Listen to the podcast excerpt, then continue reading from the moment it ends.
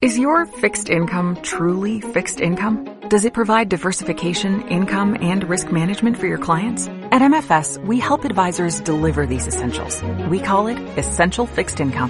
Find out more at mfs.com slash fixed income. El vegetarianismo es una opción muy interesante, muy respetable, pero no es en Colombia la que va a ayudar a que resolvamos nuestros problemas ambientales. Esta semana tendremos una invitada muy especial, Brigitte Baptiste, bióloga, referente en temas de transgénero, en temas de biología, temas ambientales, la rectora de la Universidad EAN. Caracol Podcast presenta Amigos TIC. Segunda temporada. Hola, buenos días, buenas tardes y buenas noches a todos nuestros oyentes. Desde Colombia, originamos para Hispanoamérica y para el resto del mundo este podcast Amigos TIC, el programa de transformación digital, emprendimiento, tecnología e innovación, en el que lo hacemos justamente un grupo de amigos. Nos acompañan como siempre arroba Didi Burn, arroba Santiago Pinzón G, arroba Mauricio Jaramil. Hoy se excusa Jole Restrepo. Estamos extrañando a Jole hoy. Sí, Segunda ya falla consecutiva, programas, creo sí. que tenemos que tomar medidas drásticas. Sí, que- En que- nuestro ranking. de- Rajado, El rajado. ranking de puntualidad, pues Santiago, Santiago y Top, Ole van mal. super cumplido. Diga lo contrario.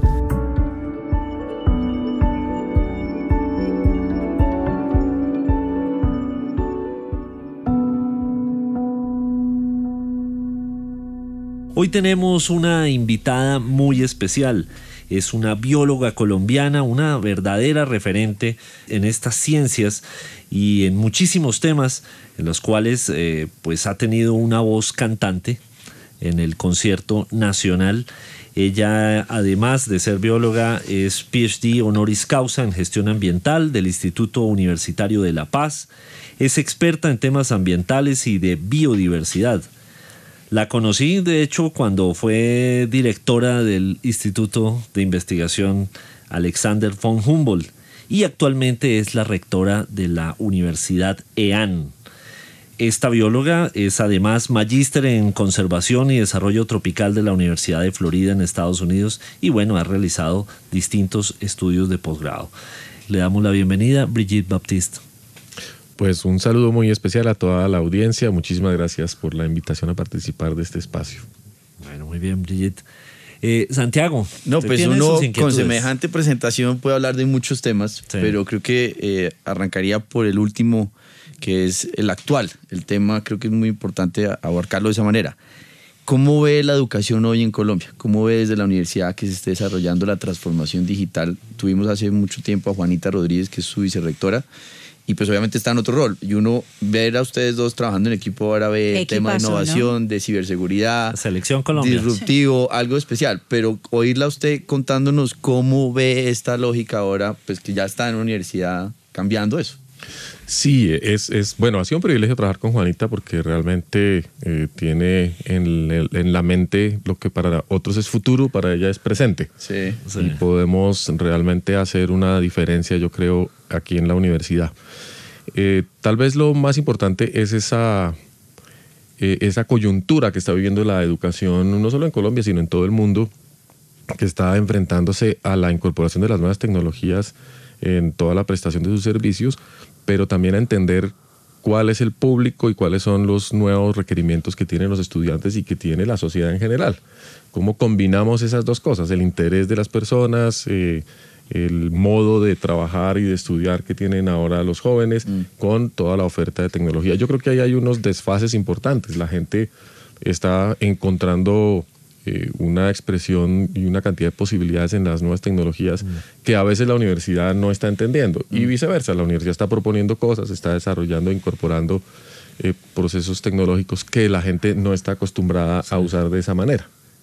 Entonces yo creo que eh, necesitamos es un trabajo un poquito acelerado de discusión sobre la aplicación de las nuevas tecnologías a todos los campos de la sociedad, pero en el caso de la educación de manera muy particular, porque la universidad antes eran edificios, eran campus, Sí. era, era la vida colectiva durante cuatro o cinco años. Eso yo creo que se acabó. La universidad sin los espacios no era universidad, Exacto. el- supuestamente.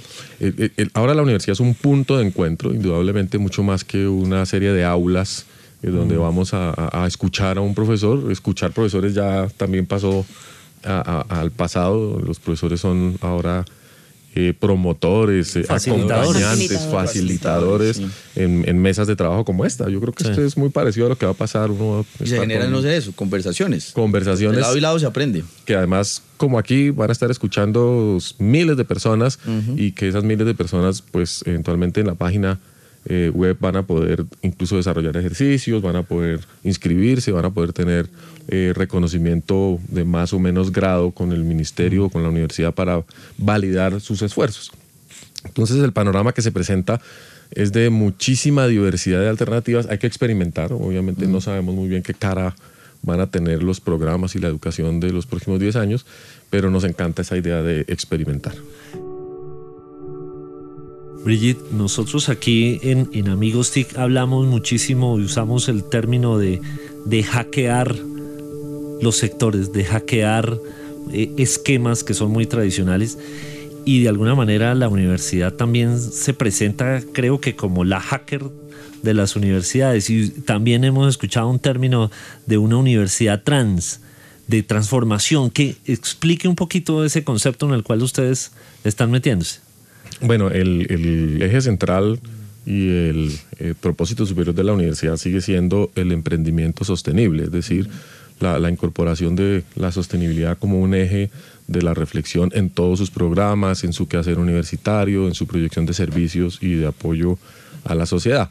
El emprendimiento sostenible implica también una eh, definición o una adscripción a una idea de sostenibilidad. Y la sostenibilidad es ante todo una búsqueda permanente de eh, mejorar los negocios y los emprendimientos en relación con el ambiente. Es decir, hacer buenos negocios para la sociedad que también sean buenos negocios para la biodiversidad y para el ambiente, para eh, afrontar el cambio climático y demás.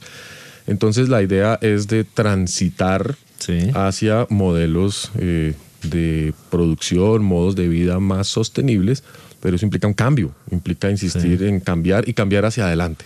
Es decir, innovar, incorporar toda la capacidad creativa que tiene la sociedad en los modelos productivos, expandirlos y, eh, y devolvérselos, digamos, a, a- a todos los interesados. Entonces hay que transformar la universidad Sí. y yo juego también, obviamente, como Sí. persona transgénero con esa idea de que la universidad también tiene que cambiar de género, De Sí. mentalidad. de mentalidad y de cuerpo, todo estamos cambiando. la universidad y en concreto la EAN está en una fase de experimentación y es fantástico y el error se permite. Eh, la transformación digital implica cambios de procesos, de equipo, de talento, de modelo de negocio. ¿Cuál ve usted que sea el modelo de negocio de la universidad del futuro? Cuando hoy la competencia no es la universidad de al lado ni la universidad tradicional, sino también plataformas como Platzi, Coursera. ¿Cuál es el modelo de negocio? Ya el cartón como que va a dejar de serlo. El ecosistema se creció, es más Sí, competitivo. es algo más... Sí, recibimos señales, digamos, eh, ambiguas en ese sentido. Y no de humo, precisamente. Y, y no, hay, hay de toda clase. Pero, por ejemplo, este semestre se incrementó la demanda de eh, estudios presenciales nuevamente. La ¿Cuántos universidad estudiantes volvió a crecer. ¿Cuántos estudiantes tiene la? Tenemos cerca de 9.000 estudiantes. Sí, eso es una señal ambigua. Se, se matricularon Contradictoria a la tendencia que venía. más de 8.300 estudiantes, que es una cifra muy buena para nosotros, Claro. con predominio del ambi- de ambientes presenciales. Entonces, eh, no tenemos señales claras de qué cosa puede estar pasando.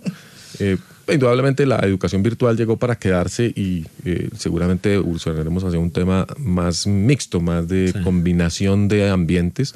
Ayer discutíamos cómo hacer para que un estudiante virtual eh, tenga exactamente la misma calidad, el mismo, la misma respuesta y experiencia universitaria que un estudiante presencial, eh, compensando aquellos aspectos que definitivamente lo presencial eh, proporciona con otro tipo de experiencias, pero que una persona pueda estar un semestre en virtual porque se fue a viajar, que es lo que están haciendo ahora los, estudiantes, no pare y no interrumpa para nada su experiencia y pueda volver nuevamente y eventualmente tomar dos cursos virtuales, dos cursos presenciales, eh, porque también hay estudiantes que les gusta estar con eh, docentes eh, estrella, con docentes que eh, los inspiran mucho y, Y los quieren ver, los quieren tocar. Y además porque no todos aprendemos igual. Entonces algunos necesitan Necesitan esa porción claro. de presencial en... ¿no? Y ver a los amigos y conseguir novio, eso es absolutamente importante en la universidad. Vivir en sociedad. Vivir en sociedad. Yo, yo le iba a preguntar eso y es precisamente eh, la lógica de, ya me van a regañar de hacer tantas preguntas. Yo levanto la mano. Sí. Leva- Perdón, la- para los que no perdón, nos están perdón, viendo, perdón. yo Está hackeando levanto la la, mesa. mano. Están hackeando la mesa. sí. Sigue, qué pena, no vi la No, mano. no, tranquilo, está bien. Continúa. No, no, no, dele, dele Santiago ya terminé. No ocurrió iba, iba a, a mencionar que, que hablando de innovación, pues desde la Andy, y, y es pionera la EAN, creamos la cátedra eh, eh, Andy.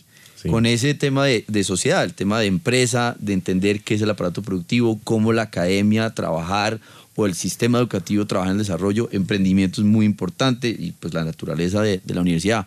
Pero ¿cómo ve usted esa relación en que la gente no asimila esto en, en el Ministerio de Educación? El tema de facilitarle a ustedes la flexibilidad, de poder tener otros contenidos, no es el cambio de mentalidad que uno ve y que podría darle- ayudarles a ustedes también a ser más cercanos a los futuros estudiantes. Bueno, va, va en un proceso también de, de negociación y de mutuo reconocimiento. Indudablemente, dado el carácter público que tiene toda la educación en Colombia, tenemos que responder y tenemos que estar siempre dispuestos a eh, entregar los mejores resultados y a que nos vigilen. Mm, El ministerio, sin embargo, por ejemplo, con el decreto 1330, que es uno de los más recientes del año pasado, flexibilizó muchísimo las opciones de eh, oferta académica por parte de todas las instituciones del país. Y está, digamos, a la expectativa de ver cómo respondemos nosotros. Va, se va ablandando un poquito, se van abriendo espacios y según reaccionemos las universidades, me imagino yo que también entraremos en nuevos espacios de posibilidad. Así que yo creo que sí hay eh, una buena tendencia a que la educación sea más adaptativa. Y eso incluye, por supuesto, toda clase de modelos eh, que las nuevas tecnologías van a permitirnos adoptar. Así Voy a es. aprovechar tu pregunta. Eh, no, y ciertamente, eh, volviendo un poco a la, a la anterior, pero uniéndolo con la de Santiago, eh, yo creería que tal vez una de esas razones por las que aumentó la matrícula presencial es porque están viendo cambios en la institución. Ojalá, dicen, ojalá. o sea, se está refrescando esto, hay cosas nuevas, se vienen cosas nuevas. Y precisamente en ese se vienen cosas nuevas, así como tienen ahora este convenio de alianza con, con la y están presentando un nuevo producto. Eh, chévere saber si cuáles podrían ser esas nuevas carreras que se vienen o esas nuevas oportunidades que tienen los, los futuros estudiantes de Lean eh, que están pensando, ¿no? Bueno, una modalidad inspirada en, este, eh, en esta cátedra Andy es tener cátedras con otros gremios, con otros agentes de la sociedad que colectivamente estén interesados en una educación más eh, directamente conectada con lo que hacen. Entonces, ojalá podamos constituir alianzas con medios de comunicación, por ejemplo, con eh, distintas eh, empresas, porque también es importante que los estudiantes tengan la experiencia de formación dentro de la empresa. Cada vez más para, para real. Exacto, y para generar agendas comunes, entender dónde están los retos reales de innovación, dónde están las posibilidades, y así nos vamos ahorrando unos espacios, eh, digamos, muy conceptuales que están aburriendo a la gente. No quiere decir que no sean fundamentales, la universidad tiene que seguir construyendo teoría, tiene que seguir haciendo eh, eh, conceptualización de las cosas, pero también tenemos que acelerar.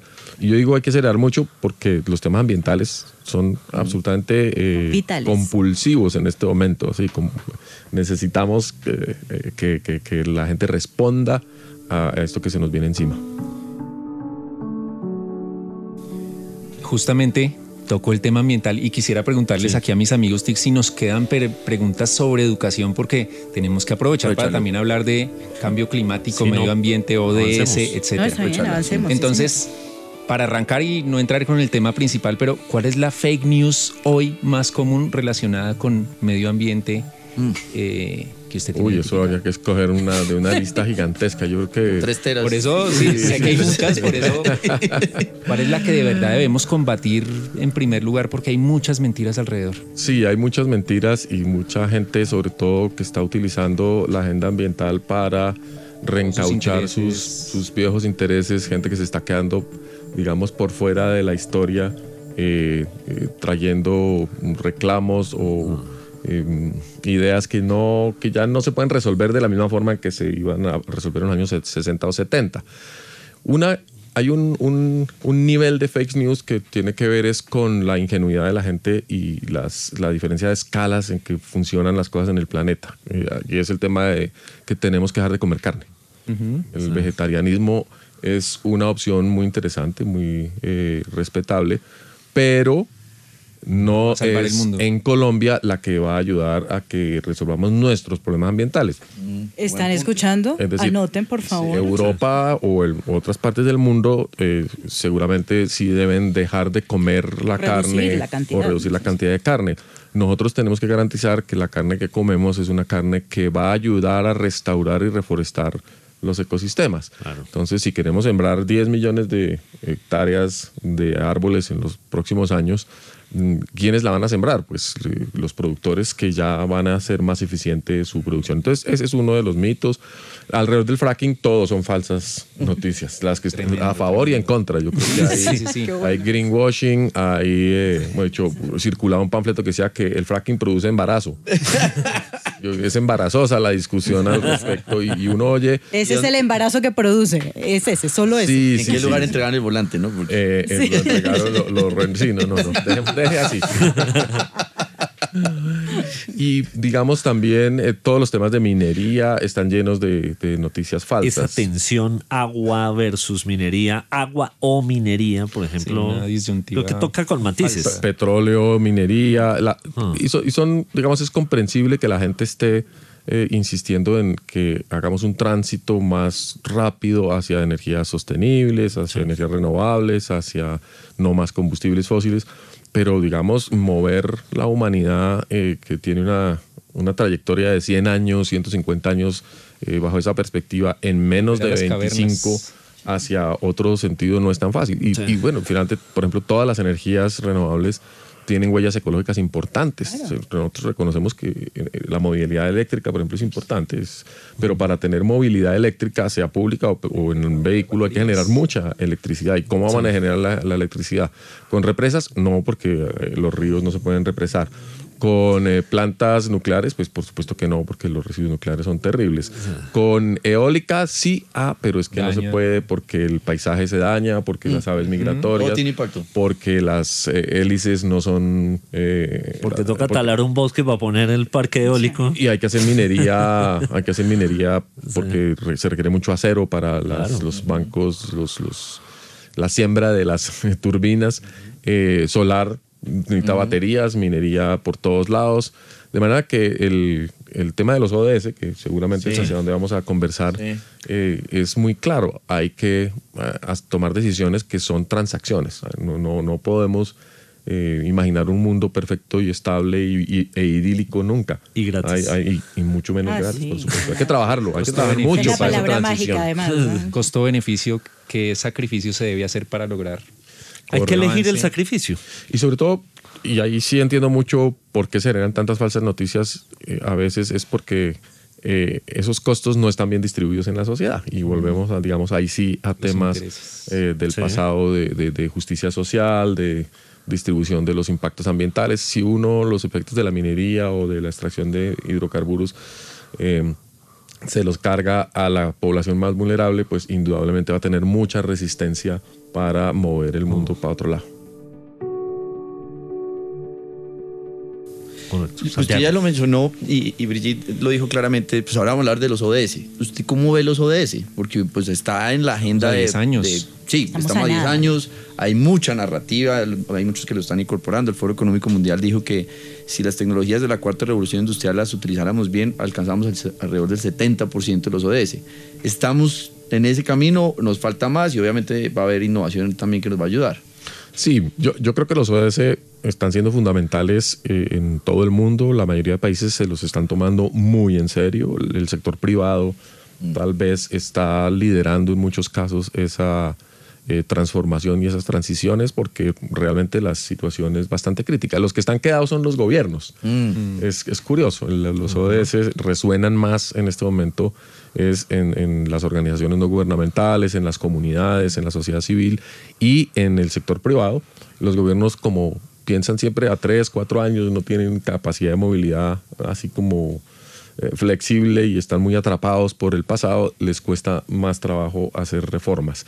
Pero tarde o temprano, eh, y básicamente por presión de la misma economía, de, de la sostenibilidad, van a tener que eh, generar los instrumentos normativos y de planeación que se requieren. Vamos a ver hasta dónde llegamos, pero los ODS pueden funcionar muy bien. Brigitte, en términos de, medio ambiente, pero también en términos de sociedad, usted hace una apuesta para que haya una transformación de todos los sectores, yo creo. Eh, pero esto, ¿dónde encuentra usted una mayor resistencia? Y, le- hago una pregunta también muy directa que, seguramente se la habrán hecho muchas veces pero, pero su condición trans hoy implica una ventaja, implica una desventaja para sentarse con una sociedad que ha sido tradicionalmente conservadora en esa conversación. Eh, Pues empiezo por la segunda, es, es mucho más fácil. Realmente no, realmente he tenido una acogida y un espacio, eh, incluso yo diría que más mm, dispuesto a la conversación que eh, en, en- en otros, eh, con otras posibilidades. No sé por qué. Digamos, eh, la, la- la condición transgénero no es la que eh, en muchos países o en muchas sociedades le abre espacio a la gente, pero mm, tal vez hay alguna imagen o algo de mi historia que permite que sea llamativo. Ayer estuve en la cárcel distrital, por ejemplo, Sí, lo vi. hablando con, con los privados de la libertad y fue muy chévere, muy chévere hablar con, con las personas que están ahí para renovar su fe en, en, en el futuro, en, que, en que uno comete un error en la vida, pero se levanta y corrige y sigue adelante. Sí. Entonces yo creo que eso ha sido interesante también porque a mí me permite entender y ser, ser coherente con la idea de ponerse en los zapatos de los demás, Sí. con tacones o sin tacones. Entonces, eh, Yo hoy estoy sin tacones. muy bien, muy bien.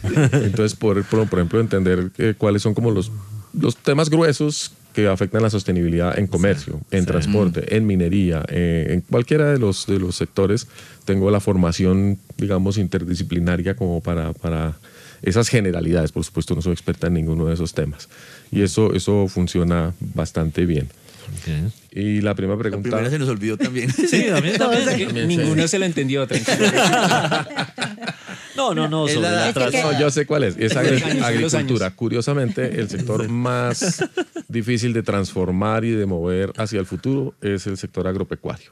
Sí. Y ahí, por ejemplo, ya que estamos en la mesa de TICS, el tema de adopción de tecnologías es fundamental. Sí. Agrosavia presentó hace un par de semanas su plan de desarrollo para los próximos años y tiene un capítulo gigantesco sobre agricultura eh, robotizada, sobre Sí. agricultura de, De precisión. precisión. Bueno, una cantidad de términos e inclusión que me parece importantísimo porque necesitamos producir comida, necesitamos manejar bien los recursos naturales y no podemos seguir eh, teniendo una población rural casi que esclavizada en modelos Sí. eh, feudales Sí. al servicio de las ciudades. Entonces, parte de lo que necesitamos es una población rural muy ilustrada, muy capaz de manejar esas tecnologías. conectada, si eh, muy conectada. ahora. La gente en los, en los eventos que hemos tenido con jóvenes in- innovadores eh, siempre están diciendo en el campo queremos más conectividad. Y curiosamente, tengo que decirlo, el ambientalismo se está atravesando mal también ahí, porque no deja poner las antenas, porque las antenas producen micronditos o algo que se le pega a la piel. Que eso era un tema de fake Eh, news también. Fake news. No, eso, eso es, ah, sí, eso es Sí, claramente sí, fake tiene- news. Entonces nadie quiere que por sus predios pasen torres de transmisión eléctrica, nadie quiere que le instalen torres de comunicación. Todos Pero quieren estar Pero conectados. todo el mundo quiere estar conectado. Entonces, pues el yaje aguanta en el Putumayo y, y en algunas regiones, pero no lo podemos implementar como política nacional. Retorno un poco al tema de educación enlazado con esto y es, ¿estamos preparados para recibir todas estas nuevas tecnologías, todos estos cambios? Ah, o sea, Tal vez, tal vez no estamos tan preparados para reflexionar sobre sus implicaciones porque siempre nos traen muchas sorpresas, pero los jóvenes lo están incorporando de manera espontánea. Lo que necesitamos es estudiar el impacto y las posibilidades de las nuevas tecnologías. En la DEAN, por ejemplo, vamos a invertir más de 15 mil millones en renovación tecnológica en los próximos tres años. Esto es un esfuerzo muy grande que, que va a hacer la universidad. Vamos a tener un laboratorio de realidad virtual, que es para formación de personas eh, que quieren saber cómo se construye realidad virtual, pero para explorar el potencial de la realidad virtual en la planeación del desarrollo, eh, en la construcción de sostenibilidad, en la pedagogía, en la docencia y en la recreación. Es decir, es uno de esos ámbitos que van a ser absolutamente centrales al quehacer de la sociedad en los próximos 25 años. Pues realidad virtual hay que tomársela muy en serio y hay que trabajarla a fondo. Espectacular. Mauricio. Brigitte, pregunta sencilla. No, Uy, no, No no, empiece con las preguntas corchadas. no, no, esta tiene, ¿Puedo hacer la llamada? ¿Puedo hacer no, esta tiene incluso un toque personal que no suelo hacer preguntas con toque personal. Estoy convencido de que todas las carreras de todas las profesiones, y seguro que en la EAN está pasando y en muchos otros lugares, tienen que tener un componente TIC importante. Pero el caso personal, mi hija mayor es ecóloga y mi hija menor estudia ingeniería forestal. Y cuando, ¿qué estudian sus hijas? No, ecología. Todo el mundo, wow, ahí hay un futuro impresionante. Pero uno ve las carreras y todavía les falta mucho de tecnología, están muy quedadas. Tradicionales. De hecho, ella iba a estudiar biología en una universidad que no voy a decir y yo vi el pensum y dije, esto es ochentero. Y googleé y era el pensum del 83 en la UNAM. Descaradamente lo digo. Y que no lo voy a camino- decir, pero... ¿Cuál es el camino para los que quieren trabajar en no solo en estas dos carreras, en todas las que tienen que ver con medio ambiente, para que de verdad impacten la- a la sociedad, encuentren oportunidades? No, tiene toda la razón. La universidad está colgadísima y eso es parte de la explicación de por qué los jóvenes no están queriendo llegar, porque eh, no hemos sabido responder a la velocidad de las mm, posibilidades y de los retos. Entonces, eh, qué maravilla que estudie ecología. Yo, pues obviamente, debe ser de una universidad muy conocida. solo, solo hay tres programas de ecología Sí, en sí. Colombia. Entonces que no voy a decir el Fue nombre, fácil. pero solo Pero la no dije la de una. biología, yo dije la, la pensum de la biología. no Pero cuál. cierto que en general, por ejemplo, y, y las, las eh, disciplinas que deberían estar a la vanguardia del uso de las tecnologías a veces acaban siendo las más eh, conservadoras y, y- y uno no entiende por qué. El, el pensum nuestro, de hecho, todos los currículos de la DEAN están bajo revisión con ese criterio de nuevas oportunidades eh, utilizando las TIC y la filosofía del emprendimiento y la sostenibilidad. Y eso tiene que darnos una perspectiva completamente distinta de la inserción de la universidad en el quehacer de la sociedad. Pero pues si, si las, los programas de biología se resisten a esta revolución, van a quedar completamente fuera del mercado, que pues eso es un problema pequeño, pero fuera de la, eh, del- de la sociedad, del, La del- sociedad. del- del- del De tamaño de los retos Claro. que tenemos. Eh, Y en- los retos hablando son de cada vez más grandes. Claro. Hablando de retos y un concepto que nos podría ayudar Brigitte a, a explicar es economía circular. Desde la ANDI estamos impulsando eso y es la lógica de poder eh, entenderlo y pues el aparato productivo, toda esta conversación de encadenamientos, de empaques, de reutilización y todo, eh, es algo que pocos, muchos en Europa lo tienen más avanzado, pero Colombia también está dando pasos que son importantes en Latinoamérica. Si nos podrías ayudar un poco con eso. Claro, eh, bueno, en la economía circular yo creo que lo más importante es entender que parte de un principio ecológico que nada es basura, nada es residuo, nada es desechable. Entonces, por tanto, no hay desperdicio. Y todo se puede o reincorporar a su propio ciclo productivo o hacer parte de otros De ciclos otro. productivos. Eh, cuando hace parte de otros ciclos productivos, genera nuevos emprendimientos, genera nuevas posibilidades económicas y sociales y yo creo que ese es a lo que tenemos que apostarle en Colombia, pensar que vamos a innovar en todas esas nuevas posibilidades. Cuando no se incorpora a, otras, a otros sectores y se mantiene dentro de esa ecoeficiencia, entonces, cómo reciclar el agua dentro del proceso productivo de un ensamblaje de, de un equipo, de una máquina, cómo hacer mejor las cosas y eso implica ahorrar dinero, disminuir la huella de carbono, en fin. Entonces, la economía circular son, son realmente dos círculos, uno, uno propio de cada sistema productivo y uno que llena de posibilidades a la sociedad de hacer cosas a partir de eh, sus limitaciones. De hecho, tengo entendido que en la nueva construcción, en la construcción del nuevo edificio que, que tienen en la, en la universidad, Ah, están aplicando varias, varias de estas, varias o todas, no, no sé, de estas. Sí, sí, sí, eh, es un edificio cuadrado, pero de economía circular. Exactamente. Eh, porque tiene, y muchas gracias por traerlo aquí. Ah, bueno, el punto. El Legacy, que es el nombre del edificio, eh, está certificado cradle to cradle, es decir, de la cuna a la cuna, para significar que no deja residuos, que todo aquello que se utilizó en la construcción o que posteriormente se va a, a utilizar eh, proviene de algún sitio conocido. Esto, la cadena es totalmente trazable, transparente. No, no, nosotros no, no rellenamos ningún humedal con, con residuos de, de la, de la demolición del antiguo colegio que estaba ahí, todo se utilizó y tiene una cantidad de normas operativas absolutamente llamativas. Vamos a, a convertir el edificio un poco en un ejemplo y también en fuente de capacitación para que hagan el tour. A partir de agosto estará al servicio de la comunidad eh, y, tiene pues un teatro muy grande, tiene en el techo obviamente paneles solares, algo de energía eh, eólica, más bien demostrativo que de otra de otra de otro tipo y una apuesta distinta a los techos verdes, no techos verdes decorativos. Eh, En Colombia los techos verdes no tienen la función de moderación térmica que tienen en Europa en otras partes. Y como nosotros copiamos todo un poquito a la loca, Quedó bonito. aquí no cae nieve, aquí no. Sí, no. Entonces los techos verdes son distintos en Barranquilla que en, que en Claro. Bogotá. Y en Bogotá los techos verdes pueden producir realmente mucha comida, entonces vamos a tener comida pero con tecnología. O sea, una huerta. Vamos, una huerta con TIC. Eh. Para mm, proveer al restaurante de la universidad, porque vamos a tener un restaurante eh, de comida, eh, esperemos que sana. No es que me llame mucho la atención lo de las de sano. y que no, me gustaría no nos da producir el espacio para, chicharrón. no nos da el espacio para tener vacas y tener Vacas allá. Producir chicharrón en, capas, pero bueno, vamos a ser muy sanos, porque ya los muchachos son muy sanos. No, pongamos chunchullo. Salchichita es el bohemio. Precisamente Su dieta. Vimos a, a Brigitte en, en Socorro por allá en diciembre y estaba, estaba en la mesa al lado en un sitio que se llama El Horno de la Tía y la escucho y está, y está hablando de osmorregulación para explicar el, un villancico. Estaba Ah, sí, explicando, sí, sí. pero mira cómo beben los peces en el río. Y entonces le explicó a la mesa, no, mira, es que la osmorregulación y yo, wow. Eh, y- y- pero además era una discusión que estaba sosteniendo en ese momento a través de las redes con otras personas que estaban, te estaban haciendo esa pregunta. ¿Y los peces beben? Entonces, alguien decía, no, en el mar los peces eh, sí beben, pero expulsan la sal a través de, de- de- de su sistema eh, respiratorio, excretorio.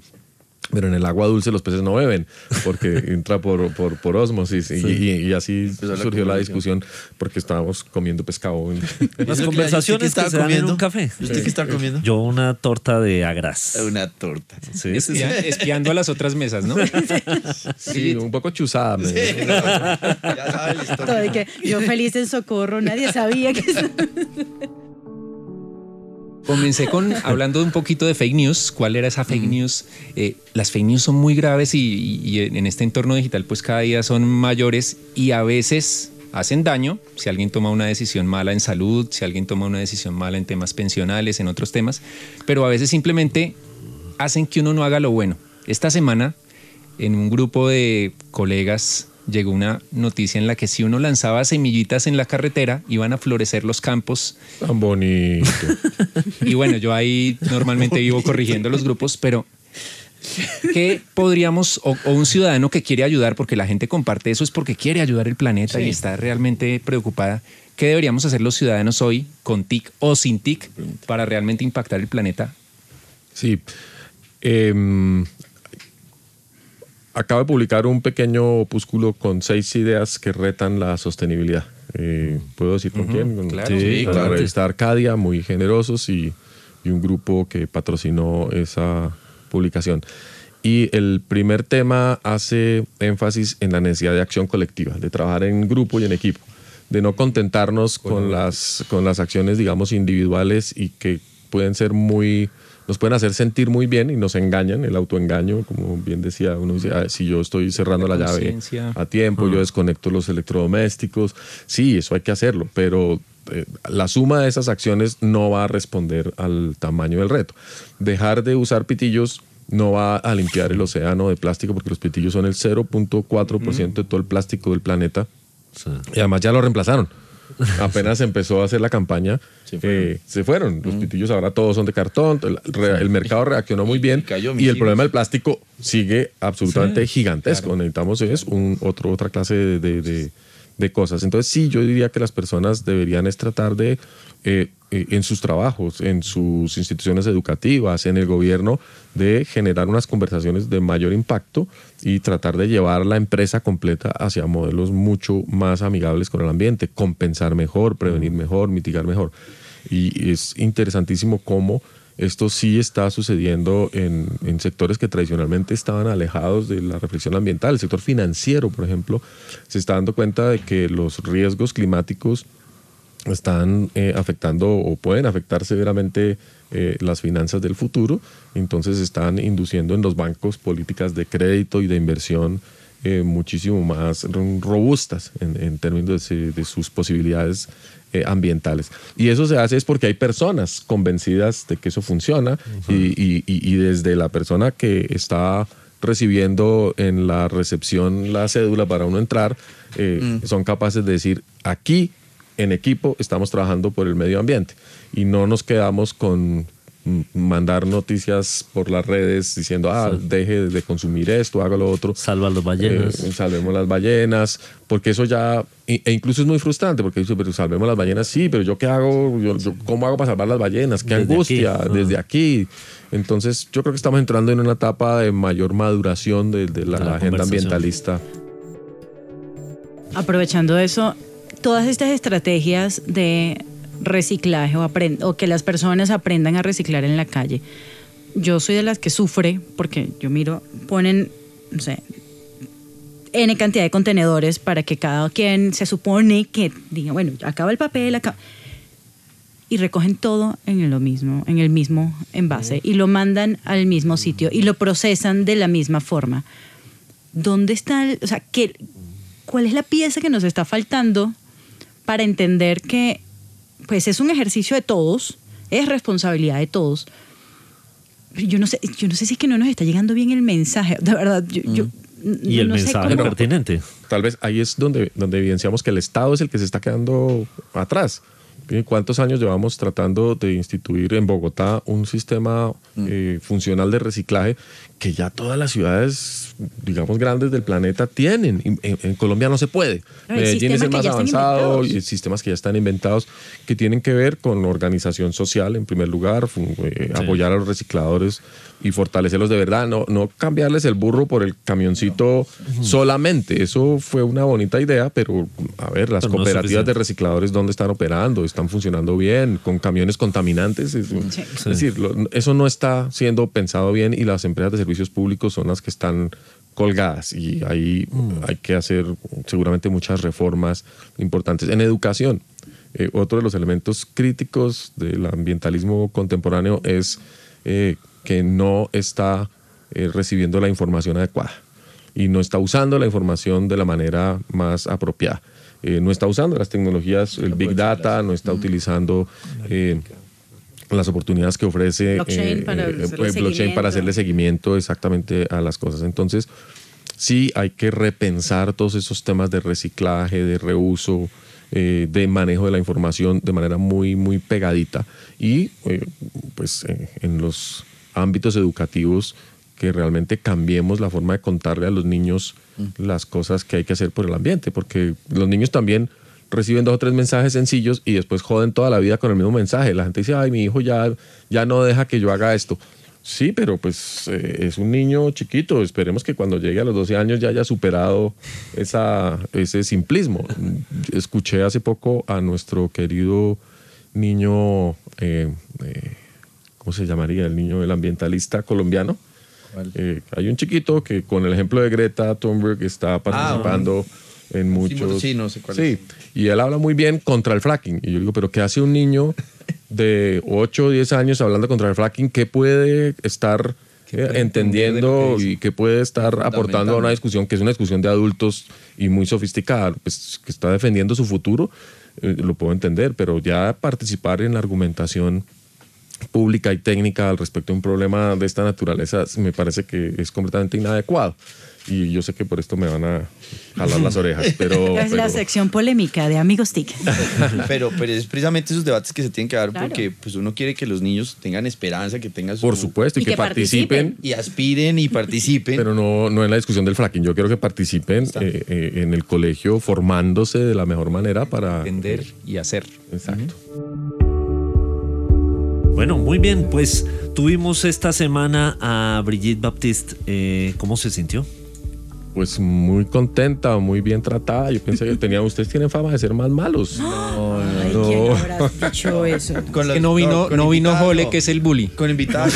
no. No vino Es porque Jole, no que es No, el- mentiras, el que es mentiras. Es una maravilla, de verdad, estar aquí, compartir con ustedes y espero también haber aportado Mucho. a este Muchísimo. programa. mucho y creo que vamos a necesitar invitarla otra Sí, vez porque más veces. en esto que estábamos hablando antes de la conversación nacional de esa famosa mesa en el tema ambiental pues hay mucha expectativa yo creo que sería muy oportuno más adelante tema se nos quedó. qué tanto vamos a cambiar con la tecnología de esa conversación o si es hablar conversación para que no haya protestas pero no avanzamos con tecnología para esto Pues de todas maneras invitarlos a que estén atentos a las conversaciones. Es importante todo ámbito de participación. Uno le puede pedir a un ámbito de diálogo todas las respuestas. Entonces estén atentos a las conversaciones nacionales. Y sumen, ¿no? Y O sumen, sea, exacto, aporten, lleven ideas. La última sobre deforestación fue espectacular. El próximo martes tendremos emergencia climática. ¿Qué ideas tienen ustedes respecto a la adopción o no de la emergencia climática en Colombia? genial Bueno, pues muy agradecidos con Brigitte Baptiste, la bióloga colombiana, rectora de la Universidad EAN y todo un referente en la discusión de los temas ambientales. La próxima semana un nuevo invitado en Amigos TIC.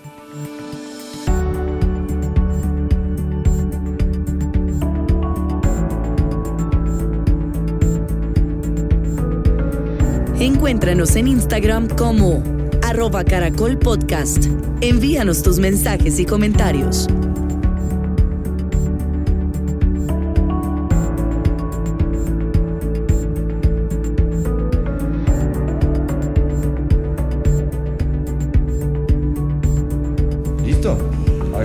Esa no es la foto no es dolorosa Pero tú traes ese lado, ¿no? Cambiamos de- Y ya está. Cambiense el peinado. Va a salir como tan chévere. Yo creo que me sientan con Una que se va a chalequear. divinamente, ¿verdad? Mira, esa es la foto, esa es la foto. A ver, tu amor, E- Esa es la sí, foto y hoy favor. es viernes. Hoy es viernes. Adentro le ponemos todas las gafas.